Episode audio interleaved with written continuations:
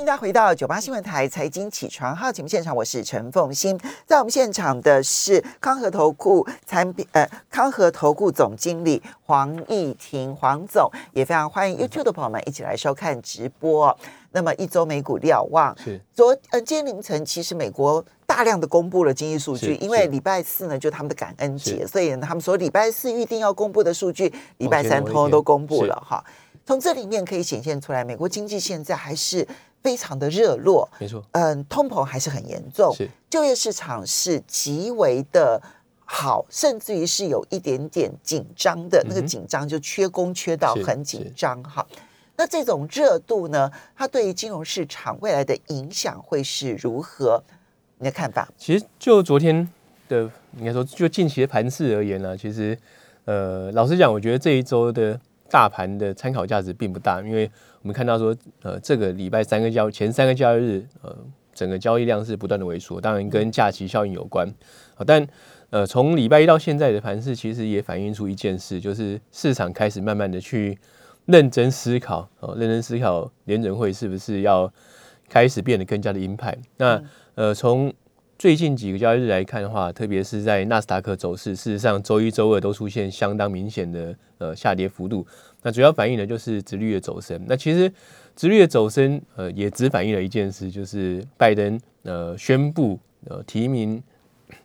鲍尔呃续任续任联储会主席。那呃，这个消息发布之后，那整体的金融市场其实都反映出相当鹰派的反应啊，例如说，殖利率快速攀升，从一点五多一度到接近了一点六八以上。那昨天才大概是收在一点六四上下，但整个看起来的话，呃，相较于呃周初大概一点五六，其实也弹了不少。那另外就是金价大跌，哦，金价跌到一千每盎司一千八以下了。那美元指数呢是已经来到了九十六点八四，呃，也是非常强势的一个走势。所以整体看起来，呃，事实上啊、呃反映就是对于联准会主席鲍尔即将续任或可能续任这件事呢，呃，开始有不一样的解读。那呃，从整体来看呢、接下来呃下一任的一个呃，应该说他下一个任期。他做的事就会跟这个任期不太一样了。那其实这个任期，特别是过去这一年半就是旧危机嘛，哦，所以看到大傻币之后呢，推升了呃就业市场的复苏。哦，那目前看起来就业市场的确，诚如凤英讲的是非常热络，没有错。所以接下来呃，他对于呃就业市场的呃关心程度或是急迫性就会下降。那相较之下，就是另外一个政策面的选择，或是政治面的选择了，就是对于抗通膨。那抗通膨来看的话，目前已经是美国政府不管就是行政单位或者是央行，呃，非常关心的一件事。对对，不然拜它已经登也不用。成为美国上上下下最关心的是事。是是，这不然的话，拜登也不用急着去试出战备储油嘛，其实就是为了要平抑物价，然后平息民怨啊。其实重点是平息民怨，因为接下来明年是要启动选举，目前看起来的话，民主党的声势是快速的下滑，那当然是反映出对于物价的一个担忧了。那整体而言的话，那就整个趋势而言，当然从现在到年底，可能还是会维持呃金融市场相对热络或相对一个呃龙井存在，但进入明年之后，那投资人就必须要去更谨慎，或是更去呃醒思的，就是说哦，假设有一个潜在的呃货币政策调整，那我们要该怎么应应？那待会跟大家做报告。那就昨天的数字来看的话呢，呃，初领失业救济当然是非常非常好，十九万九千人，非常低一个数字。五十二年来的新低，是是嗯，是，那呃耐久材的部分的话，大概就是持平了哦。其实核心耐久材还不错呃，月增零点六个百分点。那前一个月是零点八，但整体而言还是在增加的状况之下，所以就耐久材其实反映的是大致上就是企业的比较中长期资本支出的一个投资。目前看起来，企业对于未来展望啊还是偏向比较正面，所以他们才会做更大的一个资本再投资。那 PCE 呃也是联储会最关心的通膨指标来说的话，三十年来高点，三十一年来高点，哦显示说通膨的问题就是非常非常沉重。那密大消费的信心指数呢，呃来到十年低点，呃六十七点四。同时呢，对于未来一年的一个通膨展望，其实这个是呃最近几个月哦观察密大消费者信心指数相当重要的一块。那除了现况指标、预期指标之外，那未来一年的通膨指标、通膨预期指标是四点九，哦，前期也是四点九，就上个月公布也是四点九，也就是说，呃，消费者哦对于通膨的担忧事实上还是这么高哦，那这也是为什么呃美国的政府单位哦这么急切的要去做那平抑物价的动作。那呃另外一个方面来说的话，就是除了四出在被输油之外，另外也许我们很快就会看到联准会做更大的一个回收资金动作。那下一次联准会开会是在十二月中哦，所以呃就。需要去做呃，大家更关心的，因为这一次的会议记录其实透露出来的的讯息相当的多哦。那昨天发布了呃会议记录，那呃其实发布会议记录之后啊，会议纪要之后，啊金融市场的反应并不大。那那我的判断是因为假期呃即将到来了啊，所以呃金融市场并没有什么太剧烈的反应。但是为什么你讲这一个礼拜的盘是不值得参考？因为它其实有很严重的假期因素。是是是。那呃其实。到昨天，其实整个成交量离五日均量已经相当明显的萎缩，所以其实呃，大家都去过节了，是是是，所以的确参考价值并不高哦。但是呃，还是可以看从那个会议纪要当中，呃嗯，其实这个会议纪要公布出来的时候，我第一时间看到是觉得呃有点被吓到哦，就是说在上一次就十一月初的时候的会议的会由声明来看的话，那事实上。呃，鲍威尔在当时还是相当强调几件事。第一个，他还是认为通膨是暂时的；第二个来说的话，他脱钩了呃所谓的缩减购债跟升息。哦，但是在会议纪要当中，哦，联合官员们的讨论，哦，事实上，呃，对于通膨的担忧其实是越来越高。那呃，普遍性的预期是说，整个通膨居高不下的时间可能拉得更久。嗯，那呃，假设居高不下更久的时间的话，他们会。更愿意去采取更激进的行动，也就是升息了。这一连串的这一些记录都显现出来，官员那一个由鸽派转为鹰派的速度是来的又急又快的。是是是，那这其实也可以呼应到最近呃一周，其实联准会官员的谈话，老实讲是相当鹰派。哦，当然市场的。反应是还算平淡了，当然值率有走高，但是呃整体的反应还是还算平淡，不并不像先前只要鹰派的言论，市场会比较出列，就特别股市出现比较剧烈的震荡。那但整个趋势来看的话，或者整个倾向来看的话，联准会的官员的确是呃变得更担忧通膨啊，那也更呃可能呃会去因应通膨去做呃更。紧缩货币的动作出现，那不管是就加速呃缩减购债的速度啊，甚至是提早升息的步伐，那在呃最近一周来说的话，其实市场对于升息预期的一个呃调整，那已经有相当明明确的或者明显的一个变化。那呃就昨天收盘后的结果来看的话，基本上啊基本上呃市场去预期明年。明年五月就要升第一次息的比率已经过五成了。嗯，一半的一半的资金认为，对一半的交易的一半的交易的结果认为，已经是显现出明年五月可能就会升息。那基本上明年六月升第一次息的一个预期，基本上已经是接近八成。所以基本上就呃市场的交易结果来说的话，其实不断的去推前啊推前联准会。升息的一个一个可能性，或第一次升息的时程啊，但呃，就股市来说，其实并没有这样的反应了。所以呃，目前来看的话，呃，这也许会是一个比较值得大家去思考的部分啊，就是债券市场啊，不管各位如果看呃短天期公债值率的走势啊，像两年期的部分的话，尤其是两年期，其实还是步步高的一个状况。当然，十年期是相对呃冲高之后昨天有压回，但两年期还是继续的走高。那呃。长天期公债值率的话相对承压，所以整个殖率曲线趋向平坦。那从过往经验来看的话，这个是显现出市场对于升息的预期其实是越来越强烈。那因为短端的利率不断的往上调，那担忧升息之后会压抑长期的经济成长，所以长端的利率就长天期的利率哦走升速度没有那么快。这其实是在升息之前很常见的一个走向。那目前已经看到这样的趋势出现。好，那呃。美元也是如此，就是美元已经提早去反映，它会比其他的主要货币来得更快的去做货币政策调整，所以我们看到美元指数最近的走势是相当的强劲。嗯，那呃，但股市部分的话，还是呈现相当的龙井了。那呃，主要一个原因还是当前哦，是现在啊，其实第一个来说的话，就是市场的资金还是非常的腐烂哦，这是毫无疑问的。就即使是缩紧购债，还是在放放水。哦，第二个来说的话，就是呃，市场对于假期的一个呃，从从感恩节到圣诞节这段时间的假假期消费，还是相当有有正面的预期啊。所以呃，整体来说的话，整个呃股市还是维持在一个相对热络的状况。但不知不觉了，其实不知不觉，目前的一个呃价呃股市的走势来说它，其实就是呈现一个高档震荡哦，甚至有呃稍微走。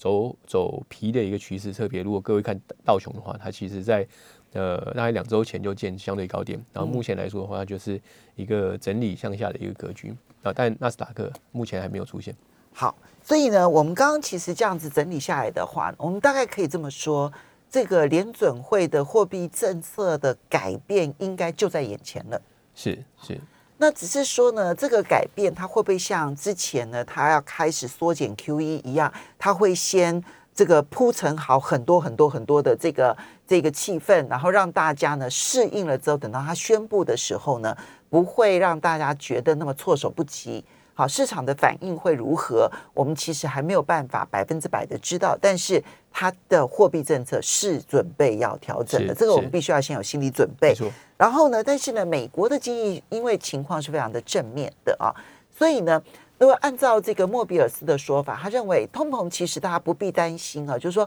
通膨如果公司的获利还是很好的话，嗯，那就会有很多公司还是值得投资哦。那怎么去选择呢？我们休息一下。欢迎大家回到九八新闻台财经起床号节目现场，我是陈凤欣，在我们现场的是康和投顾副总呃康和投顾总经理黄义婷，也非常欢迎 YouTube 的朋友们一起来收看直播。好，所以呢，我们要怎么样来看待呢？现在联准会的态度很快要转向了，是好，那这个转向呢，它当然会对金融市场会产生一些影响。不过呢，企业的获利其实至少到目前为止，在美国是很好的啊。所以要怎么去选择我们的操作要怎么注意？基本上就明年的一个企业获利展望，大致上而言的话，呃，会较目前市场预期是较今年再成长百分之七。哦，也就是说，假设哦，假设没有货币政策调整，然后维持相同的一个本益比的话，呃，大致上而言的话，我们可以抓它的预期报酬率大概就是百分之七，呃，反映的是呃获利成长部分。但现在必须要去思考的，其实就是说。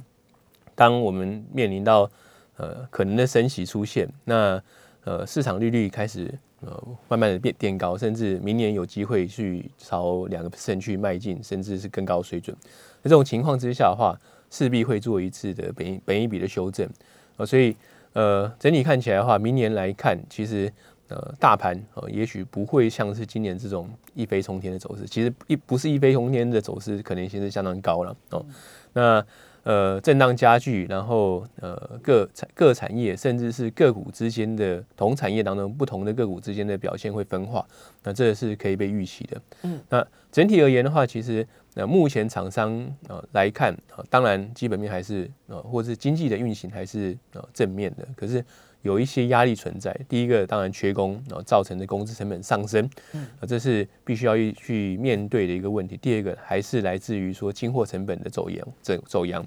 当然，我们在第三季的一个财报看起来的话，就是普遍而言，大多数的企业都可以去成功的去呃。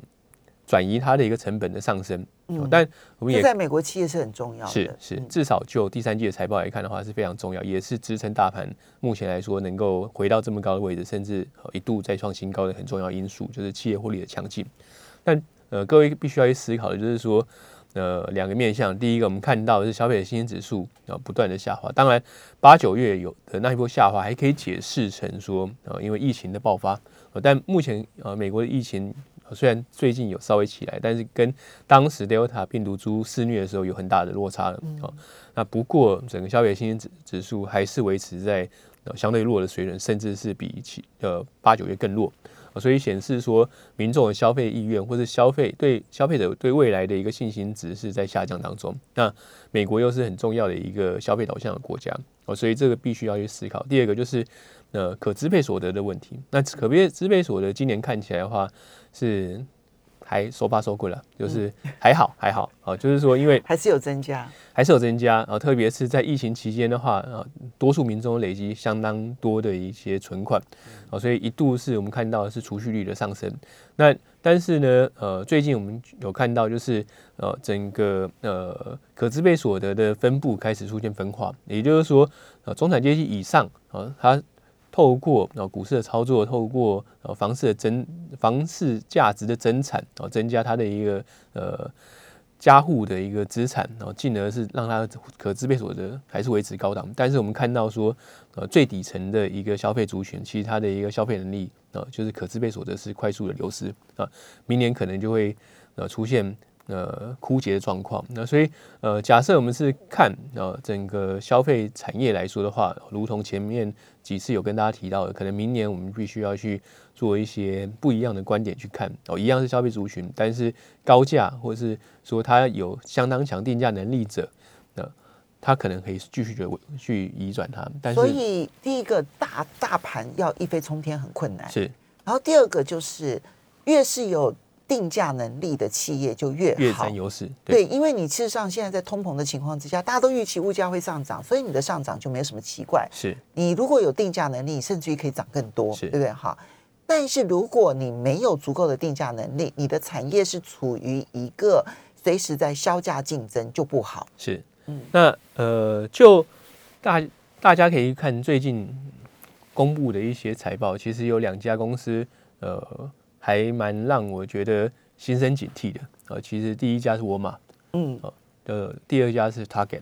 那这两家其实都是零售零售业的巨头，他们都没有什么定价能力哦。他没有定价能力，其实他在近期呃成本上升，他并没有调涨他的他的售价。那担心的是，一旦调涨售价之后，他的业绩会衰退很多，市值占会快速流失。所以我们也看到说，这些零售通路，那即使它已经大到。基本上是富可敌国状态，或者说它的在零售端有非常强的一个通路优势，但它还是不敢去轻易的调整售价啊，所以基本上它进货成本基本都是透过它内部的一些呃成本控管的机制去压低它的一个整体营运成本，但并没有去做一个调价的动作。那这种状况能够撑多久？那事实上是值得大家去思考。那所以如果整个高成本状况，呃，到明年的第一季、第二季还是如此的话，各位可能需要去面对的就是美国企业会，呃，也许会呃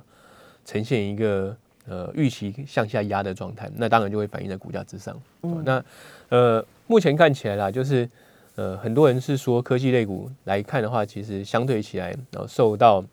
呃所谓的呃进货成本上升的。冲击相对来说比较小，特别是一些以网络为营运主体的一些业者啊，那呃这些业者也相对有某种程度上的定价优势，那所以呃也许在科技类股当中的话，可以去寻找的是它拥有很良善的一个呃营运的架构啊，可以去抵御啊，不管是啊先前我们看到说 COVID-19 疫情爆发，它还是继续的有营运的。呃，获利状态，那现在看起来经济的复苏，那成本的上升都可以维持一定的获利能力的一些公司，那其实这是在看科技类股的时候，可能必须要去思考的面向。反之，就是呃一些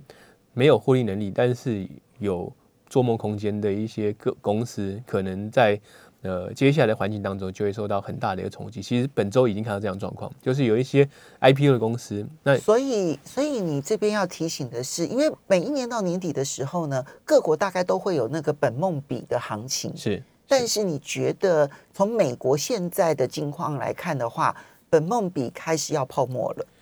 应该说，本梦比这个题材，呃，必须要被严格检视啊。毕竟我们看到的是一个货币政策可能调整，那是会是去影响整个金融市场的定价。那当然，金融市场定价就会从最贵的标的物，相对起来最贵的标的物去做一个调整嘛。那高本益比的，那或是甚至是本梦比的公司，哦，就会受到很大的挑战。OK，好，所以刚刚这样子我们分析下来，如果说它欠缺转嫁能力的公司，是你必须要小心。比如说像沃尔玛、Target 这样子的公司。那有一些它是属于有转嫁能力，然后同时有获利的。其实科技类股当中这一类的公司还比较多，还比较多。对。然后，但是第但是科技类股要小心注意的是，它不能涨到本益比高到了这种不可思议，或甚至于没有获利这种本梦比的那对不起，这一种其实会面临到很严格的考验，因为货币未来紧缩之后，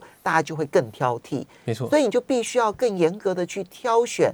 会赚钱，而且估计以后它有独门生意，因此它有很大的转嫁能力的公司。是是，嗯，那当然了，所谓的成长题材其实还是大家追逐的一个标的物哦。但是各位去思考成长题材的时候，同时也可能需要去兼具它的价格的合理性。嗯，那。呃，市场上当中的话，其实也有一些呃相对去寻找哦所谓的合理价格的成长股一些策略，我可以给大家这些可以来好好的参考。的时间的关系，我们要非常谢谢康和投顾总经理黄义婷，也要非常谢谢大家喽，谢谢。